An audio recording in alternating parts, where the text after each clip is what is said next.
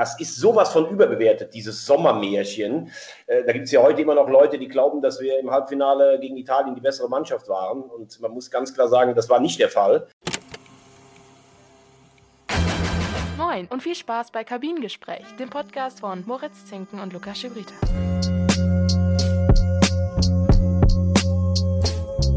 Hallo und herzlich willkommen zur frischen Ausgabe von Kabinengespräch. Und heute kommen wir mal so richtig in den Turniermodus, in den EM-Modus. Wir, das sind meine Wenigkeit und als Gast Thomas Wagner von Magenta TV. Schön, dass du dabei bist, Thomas. Schönen guten Morgen, hallo. Wo befindest du dich denn gerade einen Tag vor dem Auftakt? Du hast gerade schon gesagt, dass Sonntag für dich so richtig losgeht. Ja, ich äh, bin jetzt noch äh, zu Hause in Köln. Ähm, muss man natürlich noch ein paar Erledigungen ähm, praktisch abhandeln. Sonntagmorgen äh, fliege ich ganz früh nach München. Da bin ich erst zu Gast beim Doppelpass und dann äh, geht's los. Ähm, Job äh, für Magenta TV. Am Montag war ich für RTL noch beim Länderspiel als äh, Interviewer. Und äh, ja, am Montag ist dann, wie das heißt in der Fachsprache, Matchday minus eins. Training, Pressekonferenz, Schalten ins Stadion ähm, Johannes B. Kerner, ähm, der moderiert ja im Studio. Und ähm, ich bin dann im Stadion, ja, und am Dienstag geht es dann los. Und deshalb bin ich erstmal knapp zwei Wochen die Vorrunde in München. Und dann ist der Plan, der deutschen Mannschaft zu folgen und äh, fürs Halbfinale und Finale, wenn das die Ein Einreisebedingungen und Corona erlauben, äh, auch in London vor Ort zu sein. Okay, dann hoffen wir für dich auf jeden Fall schon mal, dass Deutschland dann auch äh, ziemlich weit kommt, oder? Ja, also ähm, zunächst mal, äh, wenn sie mindestens bis ins Viertelfinale kommen, das, dann würde ich bis äh, zum Schluss jede Runde des Turniers äh, machen. Und ähm, natürlich auch als äh, schon so ein Stück weit als Lokalpatriot, natürlich auch äh, für die Nationalmannschaft, wobei ich schon auch ehrlich sagen muss, dass das bei mir schon deutlich weniger geworden ist, als es äh, früher war. Das liegt sicherlich einerseits auch daran, dass man im Job vielleicht auch ein bisschen eine Nähe, also eine Distanz vielleicht mehr aufbaut. Das liegt aber auch, das liegt auch so ein bisschen am, am Produkt Nationalmannschaft, aber nicht nur an der Nationalmannschaft selber, sondern auch so, wie insgesamt ähm, so etwas gehypt wird oder wie etwas besprochen wird. Also ich sage zum Beispiel, die WM 2002, wo man Vize-Weltmeister geworden ist, mit einer wirklich nicht besonders begabten Mannschaft. Da fand ich aber trotzdem, dass diese Mannschaft all das reingeworfen hat, was ich unter positiven deutschen Tugenden auch äh, verspüre. Ähm, da wurde immer rumgemäkelt, oh, schlecht und äh, keine Ahnung. Und 2006, äh, ich habe alle Spiele gesehen der Deutschen. Das ist sowas von überbewertet, dieses Sommermärchen. Äh, da gibt es ja heute immer noch Leute, die glauben, dass wir im Halbfinale gegen Italien die bessere Mannschaft waren. Und man muss ganz klar sagen, das war nicht der Fall. Ähm, also mir geht dieses einfach alle rennen in eine Richtung. Ähm, äh, oh, es ist, äh, unsere Nationalmannschaft ist das Tollste. Ich finde es auch toll, dass man wieder äh, mal Fahnen zeigt am Auto und sowas. Das war ja früher auch nicht so, als ich aufgewachsen bin. Ähm, als ich so alt war, wie du jetzt bist. Aber mir ist es teilweise alles ein bisschen zu übertrieben gewesen. Ja, genau, das wollte ich fragen. Also stört dich dann, stört dich das dann? Also ich meine, Fans ist ja klar, dass die Feuer und Flamme sind und äh, dann nur ihre Mannschaft sehen. Aber besonders auch im Bereich des Journalismus, also in deiner Branche, stört dich das dann? Nee, also da finde ich es völlig okay, wenn du als äh, wenn du als deutscher Journalist dich freust, wenn bei einem deutsche, wenn bei einem Turnier die deutsche Mannschaft weit kommt. Äh, das stört mich gar nicht. Es stört mich eher so dieses, ähm, wenn das dann auch befeuert wird. Also ich weiß nicht, ob du das, dich daran erinnern kannst. Ähm, ich war in Dortmund im Stadion damals. Ich war auch gegen Argentinien in Berlin im Stadion. Gegen Argentinien haben die Deutschen 80 Minuten nicht aufs Tor geschossen. Äh, also du hast gedacht, Klose und Podolski die haben keinen einzigen Ball bekommen. Und nachher wurde aber so gemacht, als wenn wir durch dieses Turnier durchgefegt sind. Und ähm, die Italiener haben halt im Halbfinale mit Marcello Lippi damals äh, drei Stürmer eingewechselt und die haben das Spiel verdient gewonnen. Und dann gab es ja wirklich, da gab es ja Leute, die sind nicht mehr in ihre Stammpizzeria gegangen, weil sie das den Italienern nicht gegönnt haben. Und das ist mir dann so ein Stück weit äh, übertrieben, weil, weil wenn man dieses Spiel einfach mal ganz nüchtern heute nochmal nach 15 Jahren guckt, dann muss man sagen, hat Italien das ganz klar gewonnen verdient. Ja, also ich war da gerade äh, fünf Jahre alt. Also ja, okay, dann, dann bist du entschuldigt. Äh, selbst habe ich es jetzt nicht verfolgt, aber klar, äh, man kriegt dieses Sommermärchen einfach so eingeimpft. Also Richtig, das, das meine ich. Und ja. es war ja wirklich so. Es war, es war tolles Wetter, es war tolle Stimmung, äh, es war, ja, wie ich es gerade gesagt habe, die Deutschen haben sich als super Gastgeber präsentiert.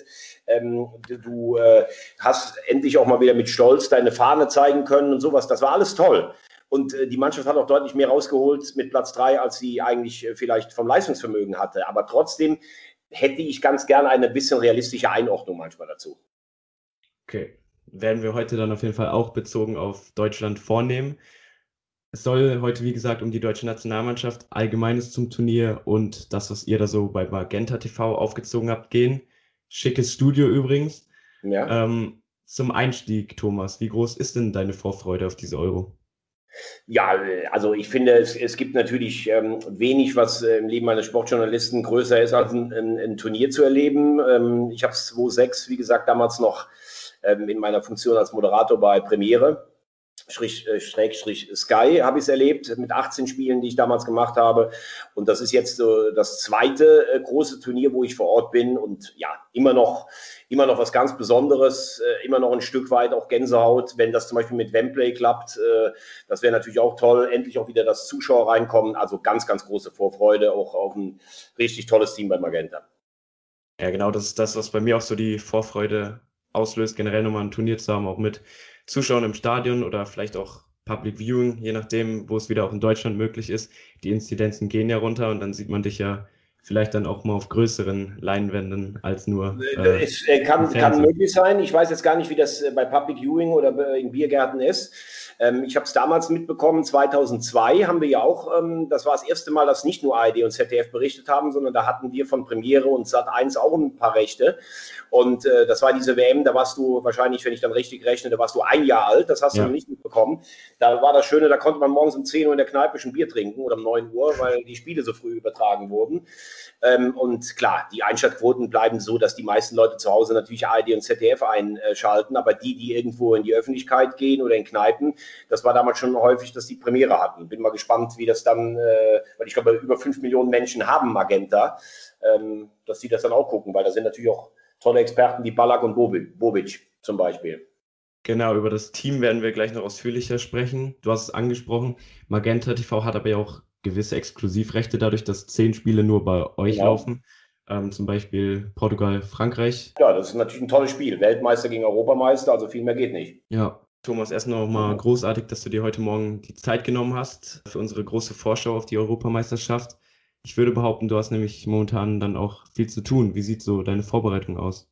Ja, ein bisschen selber. Äh, heute Morgen war ich schon laufen, damit man ein bisschen, äh, bisschen in Form bleibt. Ähm, wenn man auf die 50 zugeht, dann muss man was machen. Dann die ein oder andere Videokonferenz oder die ein oder andere Abstimmung mit der, mit der Zentrale in München. Ähm, äh, dann noch ein bisschen Zeit mit meinen Töchtern verbringen, weil ich die sehe ich ja dann auch länger nicht. Und äh, ja, ein bisschen äh, EM-Hefte, Kicker, elf Freunde, all das vorbereiten, was da ist. Aber glaube, dadurch, dass ich natürlich äh, schon 25 Jahre dabei bin und immer auch einen, äh, einen Blick auf, ähm, auf den internationalen Fußball hatte, ähm, angefangen damals beim DSF, also Vorgänger von Sport 1, da gab es ein Format Laola hieß das. Das ging immer um die ausländischen Ligen. Wir hatten da so einen Lieblingsverein in Spanien, zum Beispiel Extremadura, so eine Kleinstadt an der portugiesischen Grenze. Damals konnte man noch dahin reisen ähm, das ging damals alles noch, habe ich immer eine, eine, ein ganz großes Interesse am internationalen Fußball gehabt, so dass das für mich jetzt keine unbekannten Fabelwesen sind, die ich da in den Kaderlisten der anderen äh, Mannschaften erkenne. Das war ja früher so, wenn du eine WM hattest zum Beispiel, da kamen dann die Mexikaner mit ihren Vollbärten oder sowas, das waren dann Spieler oder die Uruguayaner oder die Urus, die hast du selber noch nie spielen sehen. Da war noch die, die, der Spannungsgehalt vor so einer Weltmeisterschaft vielleicht viel größer als heute, wo du auf YouTube dir halt alles angucken kannst. Jetzt folgt ein kleines Aufwärmprogramm rund um die EM, wo ich dir einfach Fragen stelle und wir dann kurz drüber diskutieren können, werden so ja gewisse Titel dann noch einfährt. Ja. Erstmal der Klassiker, wer wird Europameister? Ich bin kein guter Tipper, weil bei mir immer so ein bisschen das Herz noch dazu kommt. Ähm, deshalb sage ich, ich finde, sie haben eine gute Mannschaft und ich würde es ihnen gönnen, England. England steht bei mir tatsächlich auch mit drauf. Ähm, Italien hat, finde ich, wieder eine stärkere Mannschaft. Ich finde, es gibt äh, sechs oder sieben Mannschaften dieses Jahr. Ich habe selten so ein ausgeglichenes äh, Favoritenfeld gesehen. Ich sehe Italien auch sehr stark, ähm, nicht aufgrund der einzelnen Spieler, sondern als Mannschaft und mit Mancini einen guten Trainer. Ähm, man muss gucken, was mit den Spaniern ist nach Corona und die haben halt das Problem, dass sie wenig Tore schießen. Äh, Belgien ähm, ist jetzt das dritte Turnier hintereinander, wo man sagt, die goldene Generation muss was einfahren, haben natürlich Verletzungspech im Moment so ein bisschen mit äh, Hazard und mit De Bruyne, weiß man nicht. Portugal weiß mittlerweile, wie man Turniere gewinnt. Europameister, Nations League. Ich glaube, die sind schwer zu schlagen. Frankreich hat sicherlich nominell das beste Team. Da ist dann immer die Frage, wie heiß bist du, wenn du vor drei Jahren Weltmeister geworden bist? Kannst du nochmal über so einen Punkt hinweggehen?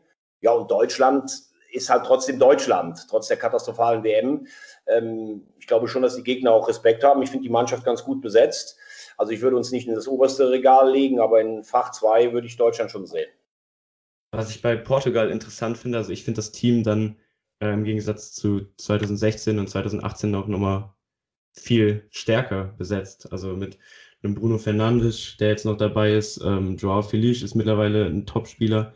Also Portugal. Ja, du musst aber nur, natürlich, sehe ich auch so, ich finde die Breite noch stärker, aber die, die immer noch da sind und immer Leistungsträger waren, wie Ronaldo, wie Pepe, wie vielleicht ein Fonte von, äh, von Lille, die sind natürlich auch, ich glaube, die in der Abwehr, die sind 37, 38. Und das sind aber keine Spieler, die jetzt vielleicht freiwillig im Turnier sagen, naja, ich bin jetzt zu alt, ich habe den Rhythmus nicht mehr, lass mal die Jungen spielen. Also das kann natürlich auch mal in eine andere Richtung gehen, aber sie wirken auf mich sehr stabil, sie haben frisches Blut. Deshalb sagte ich ja gerade, also Portugal auszuschalten oder zu schlagen, die musst du erstmal schlagen. Wer wird in deiner Meinung nach zum besten Spieler der EM gekürt werden? Boah, das ist das ist natürlich schwierig, weil das ja eigentlich voraussetzt, dass du mindestens ins Halbfinale, eigentlich ins Finale kommen musst oder das Ding sogar gewinnst, weil du natürlich, weil man das natürlich miteinander verbindet. Also wenn ich die Franzosen mir angucke, Mbappé oder Kanté, äh, Wahnsinn, was der im Champions League Finale gespielt hat. Äh, das wäre zum Beispiel sicherlich äh, eine Möglichkeit. Wenn es die Engländer würden, also Foden, Sancho, denen traue ich das zu. Ähm, ich möchte mich da echt nicht festlegen, weil da gibt es einfach zu viele gute und es liegt natürlich immer daran, wie weit kommst du mit deiner Mannschaft. Ich glaube, da sind wir uns einig.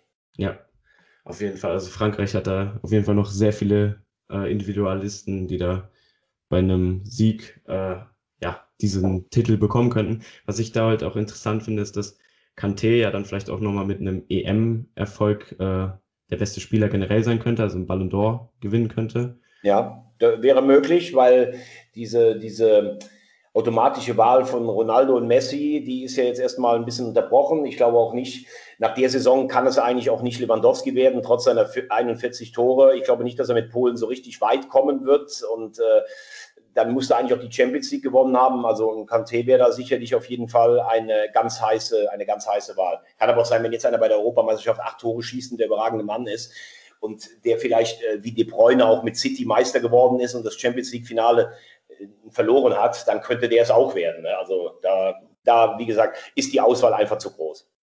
Und wer ist dein heißer Kandidat auf den Torschützenkönig? auch das wieder ähm, kommt es an. Ähm, Kane hast du ja gesehen, ne? hast vielleicht dann, das, gut, der hat natürlich damals bei der Weltmeisterschaft auch davon profitiert, dass sie in der Vorrunde schon zwei relativ leichte Gegner hatten. Ich denke mal, bis zu sieben Spiele hast du ja, wenn du, wenn du den Titel gewinnst, so einen Einserschnitt solltest du wahrscheinlich schon haben, sechs, sieben Tore. Äh, und das wird, kann auch vielleicht jemand sein, der sich einfach in so, ein, in so einen Lauf äh, reinspielt. Ne? Ähm, ja, da bleiben die Namen, die wir gesagt haben. Mbappé, Lukaku finde ich richtig stark äh, in, äh, bei Belgien. Natürlich kann auch ein Ronaldo, wenn er die Elfmeter schießt, kann der das auch, kann der das auch machen. Ne? Da ist es ja auch immer die Frage, wer, wer schießt die Elfmeter, wenn du zwei oder drei im Turnier bekommst. Auch da sehr, sehr große, das ist ja eh die Europameisterschaft. Ich finde, es gab noch nie so viele Titelkandidaten, die man auch seriös als Titelkandidaten bezeichnen kann. Das ist auf jeden Fall das, was es spannend macht. Ähm, aber auch hier wieder beim Torschützenkönig je weiter du halt kommst, desto mehr Chancen Richtig. hast du auf Tore. Du, du, hast zum Beispiel bei diesem Turnier hast du ja, ähm, ich finde, bei dieser Europameisterschaft durch die 24 Mannschaften und den Modus mit den Dritten, hast du ja, normal guckst du dir bei einer WM so einen Turnierbaum an und dann sagst du, okay, äh, wenn ich in der Gruppe A weiterkomme, spiele ich im Achtelfinale gegen die aus der Gruppe B. Das ist ja hier nicht der Fall. Ich habe das mal so ein bisschen durchgespielt. Der Sieger der England-Gruppe, also England, Kroatien, Schottland, Tschechien, spielt gegen den zweiten der Deutschland-Gruppe. Also wirst du vielleicht England gegen Frankreich, England gegen Deutschland, England gegen Portugal haben. Ein absolute, absolutes Hammerspiel.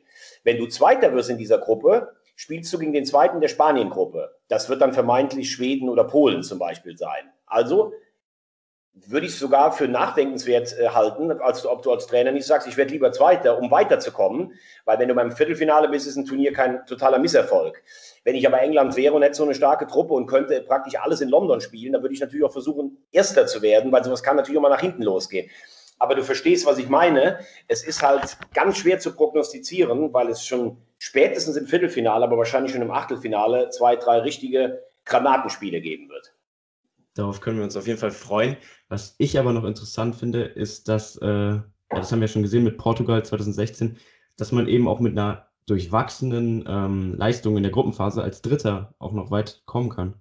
Ja, klar. Liegt aber auch daran, ähm, dass früher hattest du oft so in den, so, sagen wir mal, 80er Jahren noch oder so, da hattest du in der K.O.-Phase hast du, wenn du als Favorit gegen einen Außenseiter gekommen bist, dann hat der eine Stunde mitgehalten und dann hast du auch gemerkt, dass die Mannschaften dann irgendwann körperlich oder auch taktisch nicht mehr auf dem Niveau waren, das 90 Minuten durchzuhalten.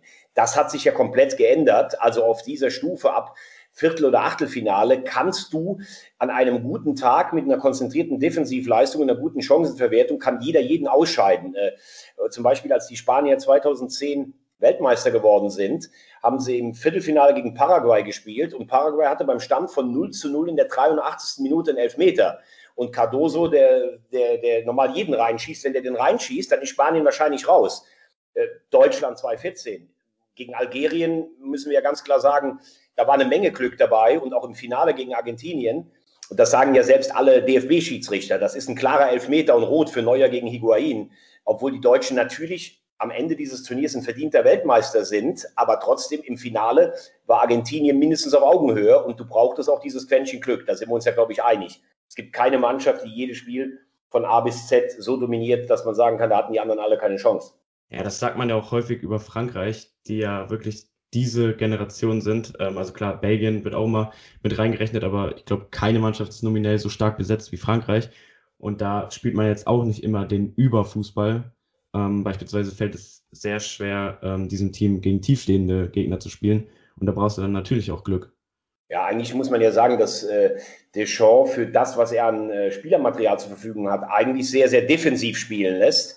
Also das ist ja, wie er selbst als Spieler war. Ordnung auf dem Platz, kein Gegentor, irgendwann dann mit der individuellen Klasse zuschlagen.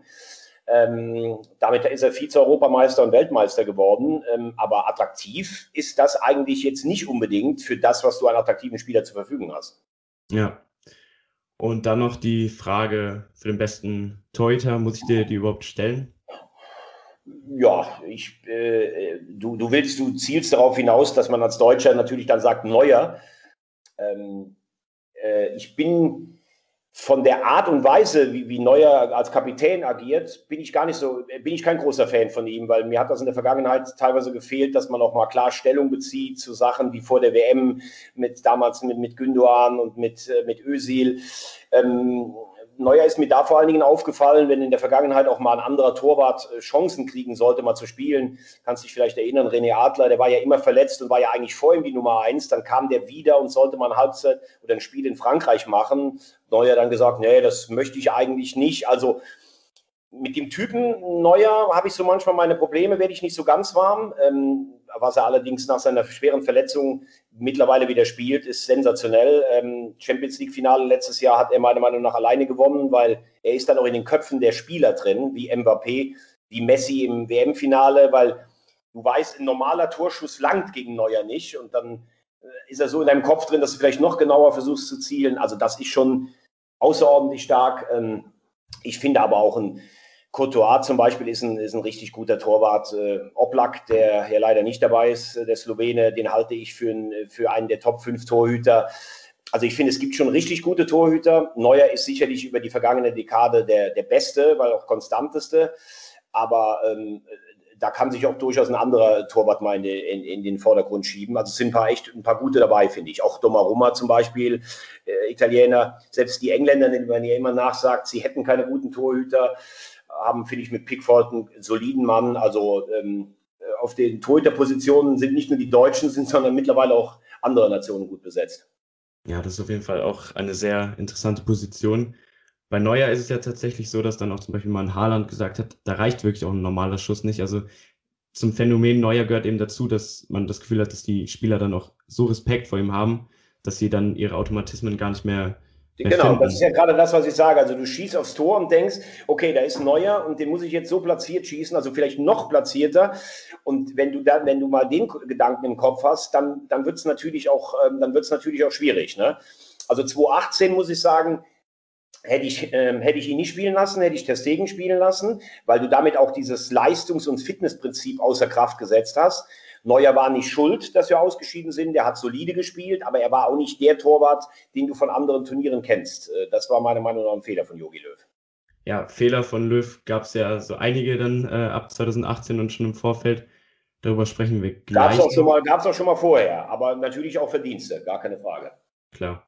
Ähm, dann noch die Frage nach deinem Geheimfavoriten oder ja, wer sorgt für eine richtige Überraschung? Also ich habe jetzt die sieben Mannschaften genannt, denen ich alle den Titel zutraue. Da wäre es dann lächerlich, jetzt noch mit einem Geheimfavoriten um die Ecke zu kommen. Ähm, aber klar ist, dass vielleicht auch eine Mannschaft wie Dänemark zum Beispiel, ähm, auch eine Mannschaft mit sehr vielen, ähm, ja, wie soll ich sagen, mit sehr vielen gestandenen Profis, die du auch erstmal schlagen musst und vielleicht mit einem Elfmeterschießen, wo die mal weiterkommen oder sowas. Das kann eine Mannschaft sein, die weit kommt, aber da müsste ich mich schon schwer täuschen, wenn nicht einer der sieben, die ich eben genannt habe, das ist ja schon echt viel, fast ein Drittel der Teilnehmer, ähm, nicht den Titel holen. Den Holländern zum Beispiel traue ich nicht so viel zu. Ähm, da fehlt mir so ein bisschen die Ausnahmeklasse in der Offensive. Dann fehlt Van Dijk. Die haben tatsächlich auch äh, jetzt keinen überragenden Torhüter. Also da würde ich jetzt eher sagen, dass die Holländer äh, keine Europameister werden. Dann Dankeschön schon mal bis hierhin, Thomas, für deine Einschätzung zur EM.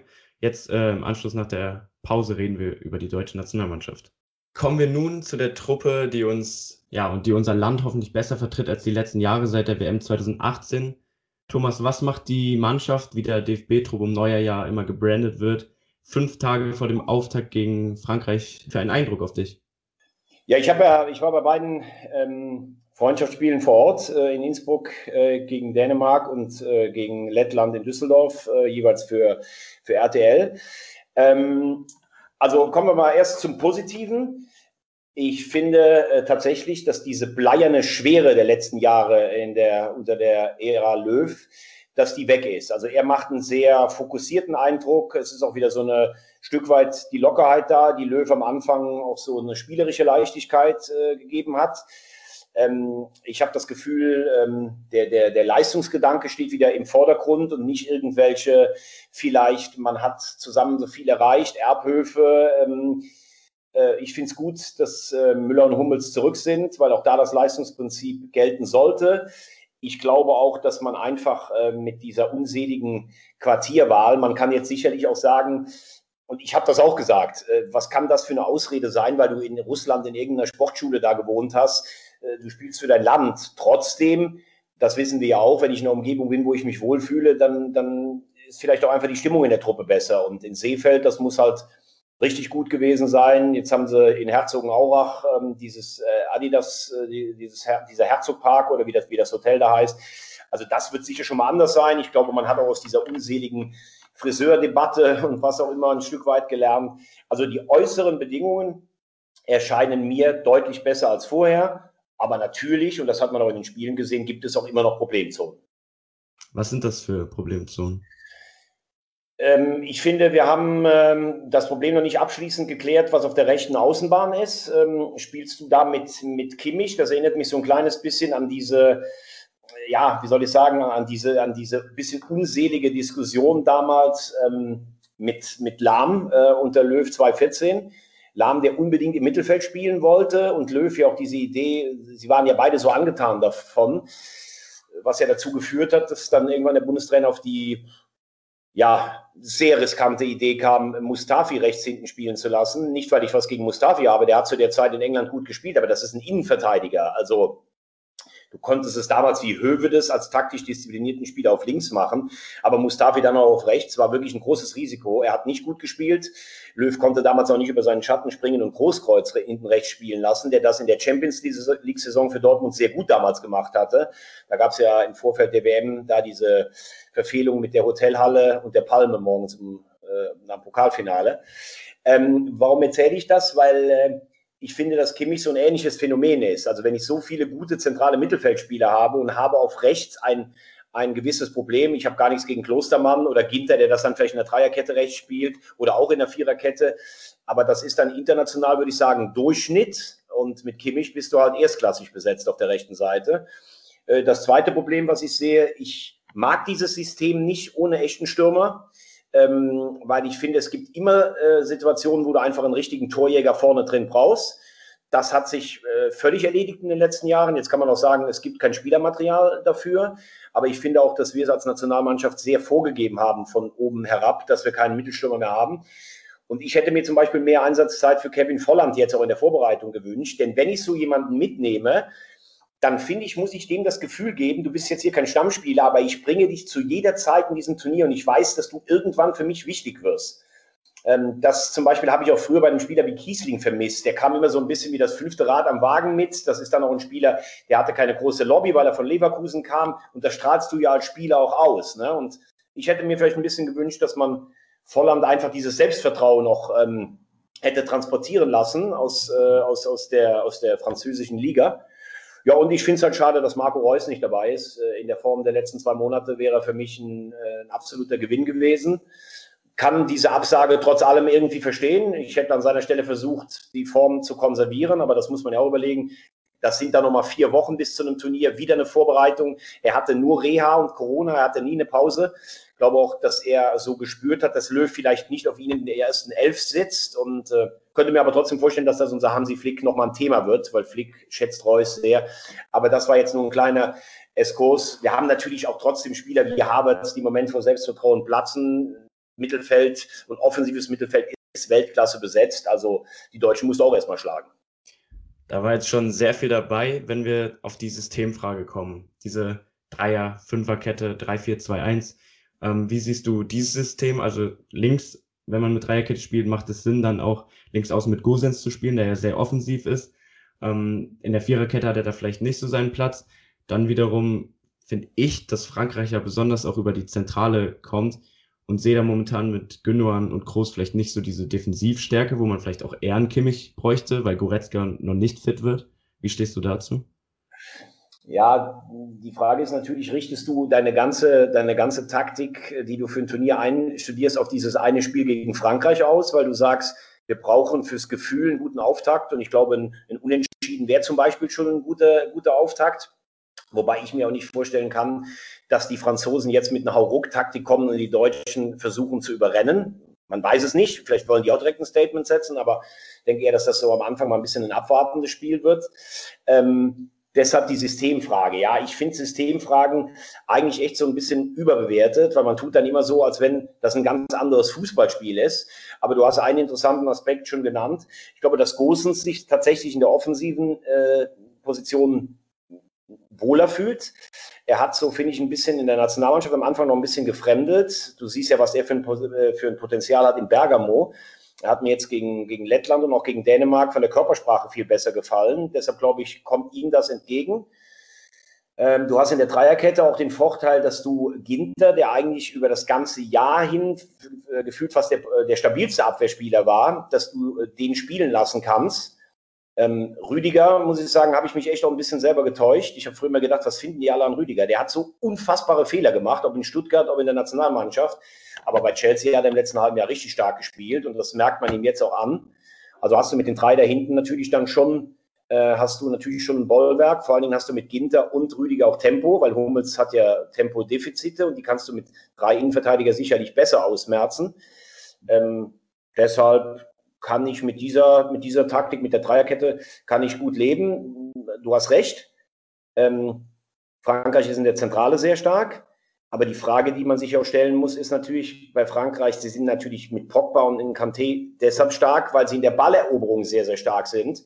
Wenn du mit Gündogan und Groß ähm, ballsichere Spieler hast, die den Ball nicht so oft verlieren, dann wird es ja auch wieder ein anderes Spiel. Klar ist, wenn du Gündogan und Groß, wenn die den Ball verlieren, Groß hat ja auch Tempodefizite, dann wird es gefährlich gegen Frankreich. Ja, auf jeden Fall. Ähm, es kann ja auch sein, dass Frankreich dann eben mit einer Doppelspitze auffährt, also Benzema und äh, Mbappé oder Giroud kam jetzt auch rein im Testspiel. Ähm, Freundschaftsspiel hat direkt einen Doppelpack gemacht. Ähm, da ist es sicherlich dann auch besser, mit einer Dreierkette zu spielen, oder? Ja, äh, also äh, Benzema ist eh für mich irgendwie immer noch unterschätzt. Das ist für mich absolute Weltklasse. Mbappé mit dem Tempo irre. Dann hast du noch Griezmann, den haben wir noch gar nicht genannt. Äh, also das ist natürlich schon nominell die beste Mannschaft dieses Turniers, gar keine Frage. Aber du musst natürlich, du wirst jetzt nicht gegen Frankreich dich hinstellen können und wirst äh, dir dann Punkt ermauern können, weil dafür hast du selber in der deutschen Mannschaft auch zu viel eigenes Offensivpotenzial. Also rein vom Gefühl her glaube ich, dass, äh, dass sie es mit Dreierkette und ähm, Kimmich auf der rechten Außenbahn machen. Okay. Es kommt ja dann auch immer ein bisschen darauf an, ob man seine eigene Taktik haben will oder sich Frankreich anpasst, was wahrscheinlich nicht genau, so das habe ich ja gerade auch ja. Und ich glaube auch, dass du zum Beispiel jemanden wie Gündoğan, der ja auch in der Nationalmannschaft bislang selten diese Dominanz ausgestrahlt hat wie bei Manchester City, wenn du den zum Beispiel im ersten Spiel nicht spielen lässt, weil du dann vielleicht sagst, ich mache mit Kimmich und Groß das äh, Mittelfeld, dann weiß ich nicht, ob du einem Gündoğan nicht dann direkt auf seiner Stärke schon beraubst, weil wenn du in so einem Spiel dann nicht spielst, das ist ja auch immer eine Frage, ne? Und äh, auf Groß wird der Bundestrainer nie verzichten, glaube ich. Ja. Hat er ja auch schon gesagt, dass er eine Einsatzgarantie schon quasi hat. Ja. Ja. Und wie sieht es dann im Sturmzentrum aus? Also du hast gesagt, es gibt keinen echten Stürmer. Havertz hat bei Chelsea in der Mitte gespielt, man kann mit Gnabry dort spielen.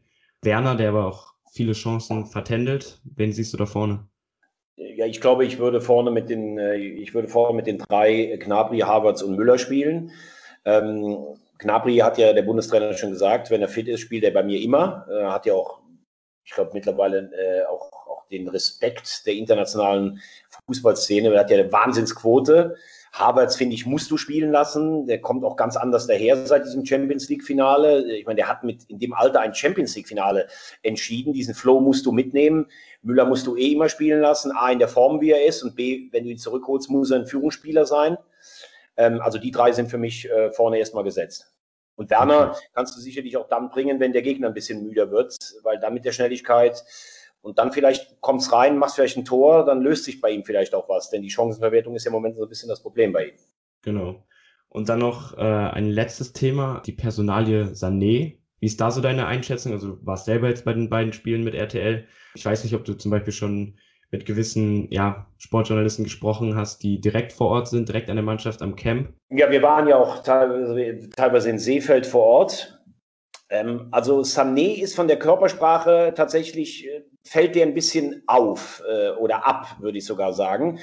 Der, der, steht auf dem Trainingsplatz, der setzt zwei Beinschüsse hintereinander und dann siehst du ihn aber mal fünf bis zehn Minuten gar nicht. Weder mit einer Offensivaktion noch mit einer trainingsintensiven Defensivaktion. Das war ja auch das, warum man ihn 2018 nicht mitgenommen hat äh, von Bundestrainerseite, warum auch jemand wie Toni Groß klare Worte gefunden hat. So ganz verinnerlicht hat er das immer noch nicht, glaube ich. Ähm, ich denke, es ist auch Teil seines Naturells, dieses etwas, äh, ja, ich mache mich jetzt gar nicht so verrückt, das ist in, der, in einem positiven Sinne etwas, was ihn auch auszeichnet. Aber es fällt schon noch auf in, in der heutigen Zeit, wo du eigentlich viel weniger Platz für Individualisten hast, die auch mal abtauchen, sondern wo alle hochprofessionell auf einem Minimum 90 Minuten eigentlich durchmarschieren. Ähm, ich glaube nicht, dass er von Anfang an spielt. Aber trotzdem ist er natürlich auch jemand, der reinkommen kann und ähm, mit einer Aktion alles auf links ziehen kann. Aber er wirkt auf mich in der Nationalmannschaft auch nicht so mit diesem brachialen Selbstvertrauen, wie er es teilweise in guten Phasen bei City hatte. Wie schätzt du die Gruppe allgemein ein? Also es ist ja wirklich, es gibt sehr viele spannende Gruppen, weil du ja gesagt hast, es gibt auch sieben Favoriten äh, ungefähr. Aber das ist ja wirklich so diese Hammergruppe mit Portugal und Frankreich und eben auch noch Ungarn, die sicherlich auch äh, mindestens einen von diesen schlagen wollen. Wie, also wen siehst du auf Platz eins, wen auf Platz zwei?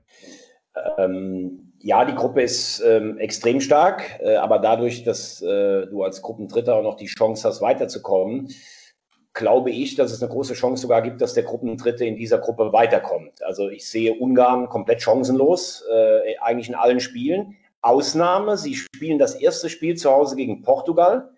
Äh, das Stadion wird zu 100 Prozent voll sein. Ähm, erstes Spiel in einem Turnier ist immer so ein bisschen eine unsichere Sache. Ungarn wird mit viel Euphorie kommen.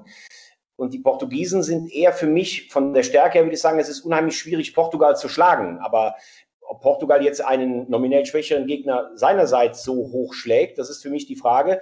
Denn eigentlich, glaube ich, musst du denken, dass du, wenn du in dieser Gruppe Ungarn schlägst und ein einigermaßen ausgeglichenes Torverhältnis hast, dann wirst du wahrscheinlich als einer der besten Dritten weiterkommen. Also mit vier Punkten wärst du als Dritter wohl immer dabei, aber mit drei und einem ausgeglichenen Torverhältnis, glaube ich, ist die Chance auch sehr gut.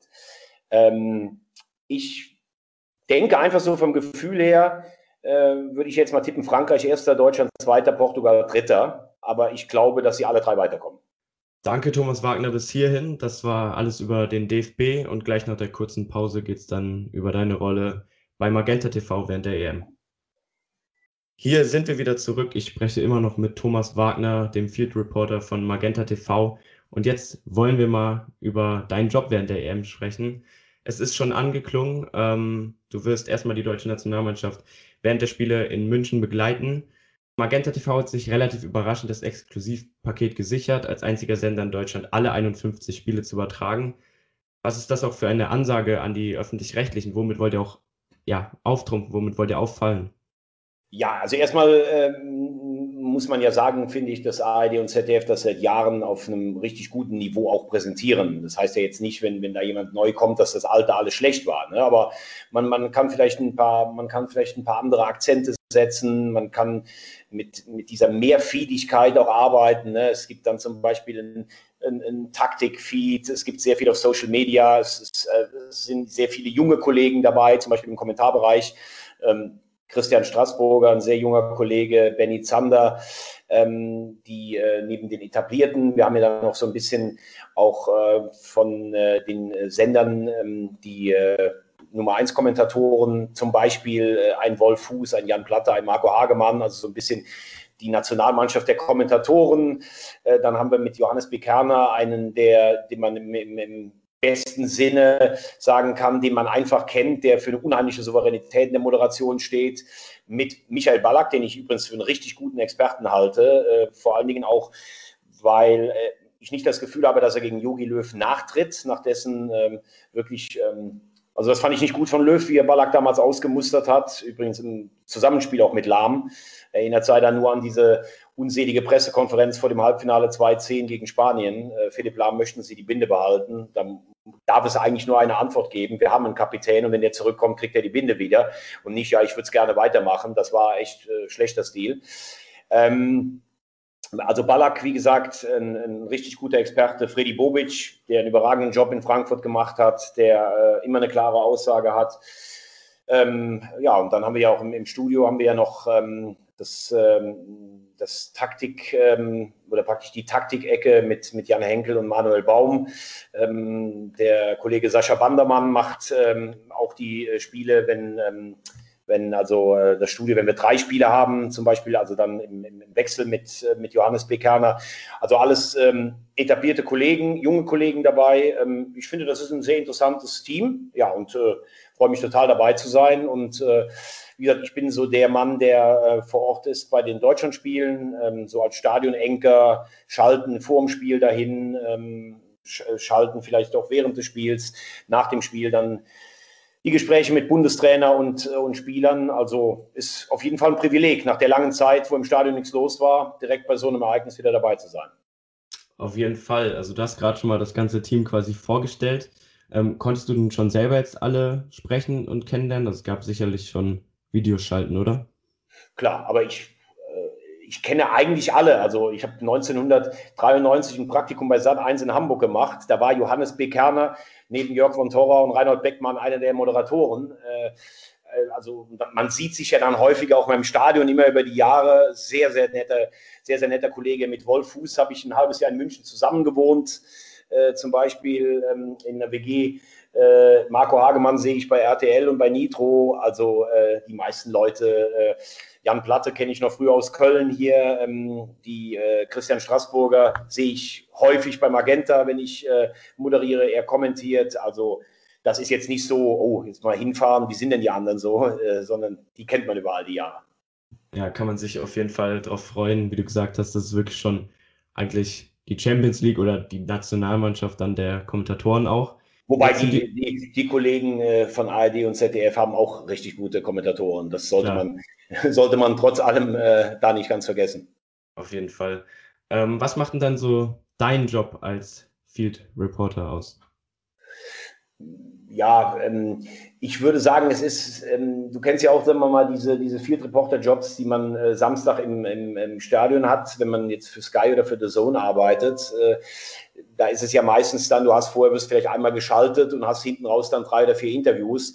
Also ich glaube, es ist äh, jetzt dann doch schon ein bisschen umfangreicher, das Ganze. Wie gesagt, über den ganzen Tag mal schalten in Stadion, äh, da mit einem Studiogast, äh, dann ein bisschen spekulieren über die Aufstellung. Ähm, also ich weiß nicht, ob du das noch so ein bisschen in Erinnerung hast. Bei der WM 2014, da standen ja die Kollegen von ARD und ZDF da auf diesem Dachstudio an der Copacabana und dann wurde ja trotzdem noch mal ins Stadion geschaltet, wo oft dann auch noch mal jemand da war. Also das wird über den ganzen Tag, wird da schon einiges äh, zu tun sein. Ja, und nach dem Spiel dann natürlich ähm, das, was, äh, was der Job eines Interviewers dann hat, ist, äh, ja, unter, unter Zeitdruck in zwei Minuten die entscheidenden, vermeintlich entscheidenden drei oder vier Fragen zu stellen. Ich finde, dieser Job wird äh, auch sehr kritisch gesehen. Also wenn man sich beispielsweise mal da an ja, die Szene des Relegationsspiels mit Jonas Hector anschaut, ja, also wie, wie, nimmst du da so dieses Geschäft an oder freust du dich dann noch besonders auf Charaktere wie vielleicht ein Müller oder ein Gosens, die eher eine lockere Zunge haben, weil vieles ja auch mittlerweile Vorgabe ist? Ja, also grundsätzlich sind ja eher 70 bis 80 Prozent der Interviews dann doch so, dass sie oft sehr genormt sind, äh, weil, weil auch die Spieler mittlerweile geschult sind und selbst äh, nach einem Spiel über 90 Minuten ihre Emotionen im Griff haben.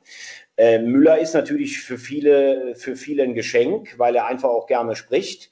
Trotzdem wird natürlich dann die Erwartung auch immer ähm, hochgeschraubt. Der muss jetzt bei jedem Interview einen rein raushauen, sonst ist es kein gutes Interview. Das ist eine wahnsinnig hohe Marke, die man an ihn selber legt, aber auch eine wahnsinnig hohe Marke, die man an den Interviewer legt. Äh, früher war das bei Jürgen Klopp zum Beispiel ja genauso. Da hieß es immer, ja, Klopp ist ein Selbstgänger, aber Klopp hat vor dem Spiel vielleicht auch ein paar andere Gedanken, ist vielleicht auch mal ein bisschen angespannt und ähm, gibt in der Woche 100 Interviews, da können doch nicht 100 immer so lustig sein. Ne?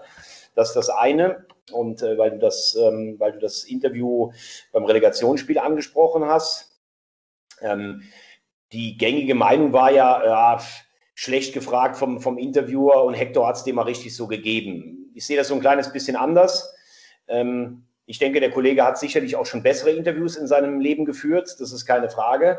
Äh, ich glaube, vor allen Dingen war in dem Falle das Ding, er hatte vorher Marius Wolf vom FC und da, das lief auch schon, jetzt sagen wir mal, so ein bisschen mühsam, ein bisschen schleppend, was aber vor allen Dingen noch an der Enttäuschung von Marius Wolf lag. Und dann kommt halt Jonas Hector dahin und ich hatte den Eindruck, der Kollege war so ein kleines bisschen verunsichert und wollte ihm so eine offene Frage hinlegen und ist dabei Hector leider an den Falschen gekommen. Ähm, ich muss sagen, ich halte Jonas Hector nicht für diesen, äh, in Köln wird er ja immer gefeiert als der etwas andere Profi, der nicht so sein möchte wie alle anderen und dann so tiefgründig. Ähm, ich möchte äh, mal unterscheiden zwischen dem Spieler und dem Interviewer Hector. Also ich finde, als Spieler hat er in den letzten Wochen überragend gespielt. Also der hat den FC fast allein in der Bundesliga gehalten. Also allen größten Respekt davor verstehe auch nicht ganz, warum er aus der Nationalmannschaft zurückgetreten ist oder warum er in seinem Leben noch nicht mal versucht hat, bei einem größeren Verein noch zu spielen, wobei die Kölner ja eigentlich denken, dass es nach dem Bayern der größte Verein ist. Ähm, aber da alle, alle, alle äh, ziehe ich alle Hüte, vor allen Dingen noch angesichts dieser privaten Tragödie um seinen Bruder zu Saisonbeginn.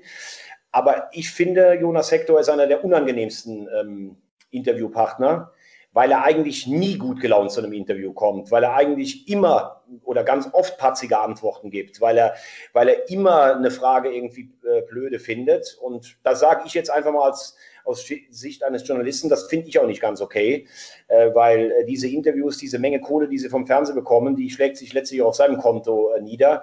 Und wenn ich zu jedem Interview eigentlich mit der Attitüde gehe, den anderen nicht gut aussehen zu lassen, das gefällt mir nicht. Also ich finde auch als Kapitän eines äh, großen deutschen Traditionsvereins musst du dich in so einem Interview auch anders im Griff haben. Auch wenn ich natürlich alle Enttäuschung verstehe nach so einem Ergebnis. Ich finde, das gehört auch einfach zum Job dazu, wie du gerade gesagt hast, genau. des Fußballers dann. Ähm, aber das ist ja auch, in Amerika ist das ja ganz anders in den Profisportarten. Da wird nach dem Spiel werden zwei bestimmt und das ist auch nicht wie bei uns. Dürfte ich den Müller haben und dürfte ich den Hummels haben? Nee, du kriegst jetzt den und den, sondern da werden zwei bestimmt und wenn der nicht kommt, zahlt der eine halbe Million irgendwann, wenn der drei Verfehlungen hat oder sowas. Da werden ja Interviews auch in der Kabine geführt. Dagegen haben wir ja hier noch ein, haben wir für die Spieler noch ein Schlaraffenland eigentlich. Ja. Ja, wobei, das finde ich auch aus der Formel 1 äh, auffällt, also da sind auch super viele Emotionen drin und trotzdem nach dem, äh, nach dem Rennen öffnet man sich komplett dem Interview, ähm, dem Interviewer und spricht dann auch sehr ausführlich darüber und auch über die anderen Fahrer. Und im Fußball habe ich einfach das Gefühl, dass die wirklich teilweise gar keine Lust auf diese Interviews sehr, haben. Sehr gutes Beispiel von dir. Ich meine, ganz ehrlich, die Jungs in der Formel 1, die fahren mit 340 auf eine Mauer zu oder sowas. Aber die geben 20 Minuten vor dem Ding, geben die noch ein Interview. Ja. Es ist nicht vorstellbar, dass irgendein Spieler äh, anderthalb Stunden vor dem Spiel überhaupt noch einen Satz sagen darf, weil ja. oh, die müssen so abgeschirmt werden und sowas. Also das ist schon teilweise echt grotesk, muss man ehrlich sagen. Ja, oder auch im Eishockey teilweise, auch während des Spiels. Ja, ja. Super. Ich, ich habe ja auch ganz lange Eishockey moderiert. Das ist auch ein ganz anderes Miteinander. Jetzt kann man natürlich auch sagen, im Eishockey, das sind auch keine Millionäre, äh, die sind auch nicht so abgeschottet, das verstehe ich auch alles schon. Aber der Fußball hat sich da schon selbst auch eine Blase geschaffen, die mit dem realen Leben echt nicht mehr viel zu tun hat. Du hast natürlich dann viel mehr Erfahrung teilweise schon, ähm, aber ist es bei dir auch so, dass du dann, wenn du merkst, okay, da kommt jetzt ein Ungenehmer, ähm, ich bin jetzt anders oder hast du wirklich immer so deine, deine Art, oder ändert sich da was? Nee, eigentlich nicht, aber du weißt natürlich bei dem einen oder anderen Kandidaten schon, okay, jetzt aber noch mal mehr in Hab-8-Stellung, weil der will dir vielleicht auch einen reinwirken. Ne? Also da gab es schon, gab schon einige. Also früher Interview mit Hans Meyer, immer sehr unangenehm gewesen, weil der eigentlich den Journalisten immer nur auflaufen lassen wollte. Jens Lehmann sehr unangenehm oft, weil er auch ähm, oft den, den Interviewer schlecht aussehen lassen wollte. Und äh, du musst natürlich, äh, also diese, dieser Interview oder der Field Job direkt nach dem Spiel, ähm, ich sag's ja gerade, du bist vielleicht nur zwei Minuten auf Sendung, aber in den zwei Minuten kann auch echt eine Menge schief gehen. Oder du hast äh, eine Sternstunde, wenn du gut nachfragst, die richtigen äh, Fragen stellst, schlagfertig bist. Äh, und weißt du, früher war das ja so in den 80er Jahren, da hat er ein Interview gemacht und dann hat er vielleicht, wenn es nicht so gut war, gedacht, hoffentlich haben das relativ wenige gesehen, das war's. Aber heute wird das ja alles in Sekunden schnell auch, auch geteilt. Also das ist schon eine sehr hohe Konzentrationsaufgabe, muss man sagen. Ja, vor allen Dingen landet das ja dann wirklich dann direkt auf Twitter und jeder gibt ja. nur seinen Senf dazu. Ob das jetzt richtig von Hector war, wie schlecht das Interview wirklich war. Ja. Ähm, spürst du dadurch dann noch mehr Druck? Also ich persönlich jetzt nicht, ähm, weil ich dafür vielleicht auch schon zu lange dabei bin. Ähm, ich habe immer noch totalen Spaß eigentlich darauf. Aber klar ist, ähm, wir hatten zum Beispiel äh, bei RTL vor zwei Jahren haben wir das Spiel, das Quali-Spiel Holland gegen Deutschland übertragen, als die Deutschen 3-2 in Amsterdam gewonnen haben. Und da hatten wir ähm, in der Halbzeit, ähm, ist ja klar, Halbzeit hast du natürlich nicht so viel Raum und Zeit wie vielleicht bei öffentlich-rechtlichen oder, oder, oder beim Pay-TV, weil wir sind natürlich äh, da noch werbefinanziertes Fernsehen und äh, hatten aber eine knappe Minute. Und dann gab es dann äh, die Schalter zu mir in den Kabinengang und ich habe dann so eine kleine Moderation im Kabinengang gemacht, wo hinter mir schon die Spieler waren. Und dann liest du am nächsten Tag die Zahl, das haben 13 Millionen Menschen gesehen oder sowas. Da denkst du natürlich auch so, boah, also 13 Millionen, das ist dann so eine Zahl auch irgendwie, die du, die du eigentlich gar nicht mehr greifen kannst. Ne? Und äh, du musst dich dann wahrscheinlich so ein bisschen auch davon befreien. Du guckst zwar dann in diese Kamera rein, aber dass es einfach so ist, wie wenn du mit jemandem sprichst. Aber du möchtest dich natürlich auch gerade nicht in so einem Ding oder vor so vielen Zuschauern, möchtest du dich natürlich auch nicht versprechen. Du möchtest dich eigentlich nie versprechen. Aber wenn du bei einem Länderspiel oder bei einer Europa League-Sendung das machst, dann äh, empfindest du es vielleicht immer noch mal ein bisschen unangenehmer. Aber ich habe das eigentlich immer so in meinem Beruf eher als positive Anspannung ähm, ähm, habe ich das immer empfunden. Gebe aber auch gerne zu, als ich so in den Anfangsjahren bei Sky war, wenn du dann mal ins Stadion geschaltet wurde, also aus der Zentrale in München und du standst dann in Gladbach oder in Köln und du hattest da deine 1,30, die du alleine dann gemacht hast, da hatte ich bei mir immer so ein, mein rechtes, meine rechte Wade, die hat immer so gezuckt. Also das war so, da hat man gemerkt, dass wie die Anspannung einfach da war. Das hat zum Glück niemand gesehen, weil man ja nur bis zum Bauch eigentlich zu sehen ist.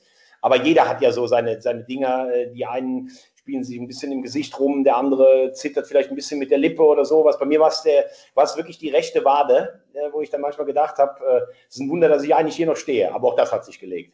Das ist ja wirklich interessant. Also ich, klar, man kennt schwitzige Hände oder sowas oder Bauchschmerzen, aber die äh, rechte Wade, die zwickt, das äh, hm? habe ich noch nicht gehört. Ja, das ist sehr interessant. Ja. Und um das Ganze jetzt nochmal in den EM-Kontext zu stellen, du hast schon gesagt, du kennst die Spieler eigentlich alle, du kennst die Mannschaften. Bereitest du dich trotzdem nochmal auf jeden Spieler vorher vor oder auf jede Mannschaft nochmal genauer? Nee, die, auf die Mannschaften, aber nicht auf jeden einzelnen Spieler jetzt oder sowas. Also äh, die meisten Nationalspieler kenne ich natürlich auch schon über Jahre. Wenn du bei Sky gearbeitet hast, dann bist du ja mit denen allen irgendwie so im Kontakt. Ne? Die Mutter von Mats Hummels war meine erste Chefin bei, bei beim DSF damals. Äh, beim, beim Grillen, bei dem im Garten früher Fußball mit dem gespielt oder sowas. Ne? Also das ist natürlich so. Oder ähm, selbst, äh, also ich bin, ähm, bin ja nicht als großer Bayern-Fan bekannt, aber selbst die Bayern-Spieler kennst du natürlich und äh, wenn du dann mit einem, mit Müller ein Interviews machst, der dich, äh, der dich schon auch länger kennt oder sowas oder auch ein, zum Beispiel, der ist ja jetzt nicht dabei, aber ein Marco Reus, der echt auch immer ein sehr höflicher Typ ist, der dich auch begrüßt, mal per Handschlag, wenn du den im Stadion siehst, also vor Corona zum Beispiel, ne? Ähm, und dann die Jungs, wenn du sie beim, beim Warmachen dann noch siehst, also da ist jetzt nicht so, oh Gott, da kommt jetzt der Nationalspieler auf mich zu, sondern es ist in dem Fall, wenn wir miteinander reden, ist es halt einfach mein Job, den zu befragen und sein Job ist es zu antworten und das ist aber eine total professionelle Ebene und im Falle der Nationalmannschaft freut man sich natürlich dann auch noch mehr, wenn sie halt gewonnen haben oder weiß auch, dass man jetzt eine Frage stellen sollte, die sich zu Hause wahrscheinlich auch 30 Millionen auf der Couch äh, stellen. Ne? Woran alle Tiere legen? Am Ende fragt man sich immer, wo Haie legen. Ja. Ähm, ja, sind auf jeden Fall schöne Ausführungen und hört sich wirklich so an, als hast du richtig Bock auf diesen Job und auch auf die EM. Definitiv. Danke auf jeden Fall schon mal für das Interview. Zum Abschluss nochmal eine unangenehme Frage. Du hast gesagt, du tippst nicht gerne. Ähm, die Folge wird Freitag ausgestrahlt. Was denkst du, wie geht's aus beim Auftaktspiel Italien-Frankreich? Äh, Italien-Frankreich sage ich schon. Italien-Türkei?